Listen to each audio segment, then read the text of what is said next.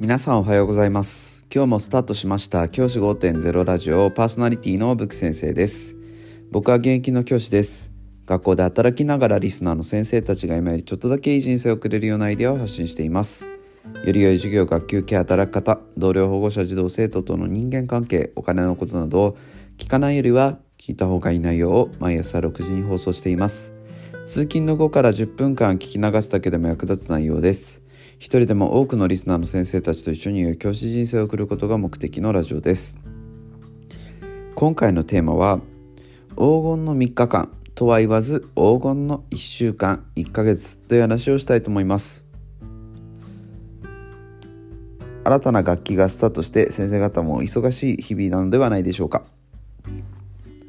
よく学校の世界だと黄金の3日間なんていう言い方をすると思います。最初の3日間。をどう乗り切るかで1年間が決まると。いうようなことをよく言ったりします。ですが僕の考えとしては黄金の3日間は期間的にかなり厳しいと思っています。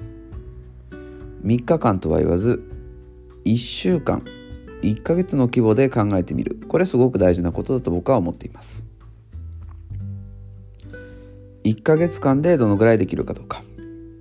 1週間でどのぐらいできるかどうか。こういったところに注力していった方が僕は結果的に良くなるんじゃないかなというふうに考えています。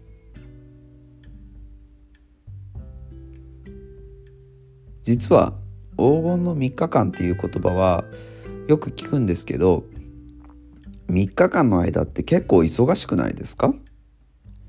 配るものがあったり回収するものがあったり連絡しなきゃいけないことがあったり準備をすることがあったり。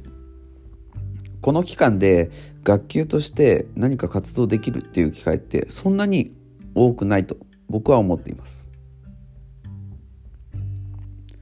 なので3日間で何かしようと思うと結構苦しくなってしまうことが多いと思います。3日間で仲間づくりをしていこうと思うと結構苦しいことが多いと僕は思っています。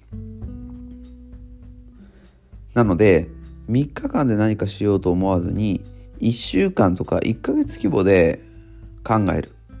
要は4月の1週目の間にここまでやる。4月中にここまでやる。こういうふうな規模で考えていくこと大事だと僕は思っています。で黄金の3日間自体が悪いわけではなくて最初の期間にどういうふうに関わるかってすごく1年間に関わるわけなので大事なことなんですけれどもその大事なことを進めていく上でやはり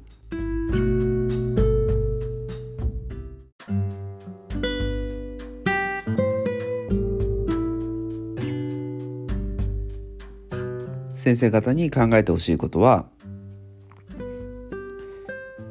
焦りすぎないことだと思います。やはり子どもたちも最初の時間最初の3日間ってすごく忙しいしいろいろクラスになれるまでに忙しい日々だと思います。だからこそそこで何かしようと一気に決めようとせずに長い規模で少し長い規模でゆとりを持った関わり方をしてあげることすごく大事だと思います。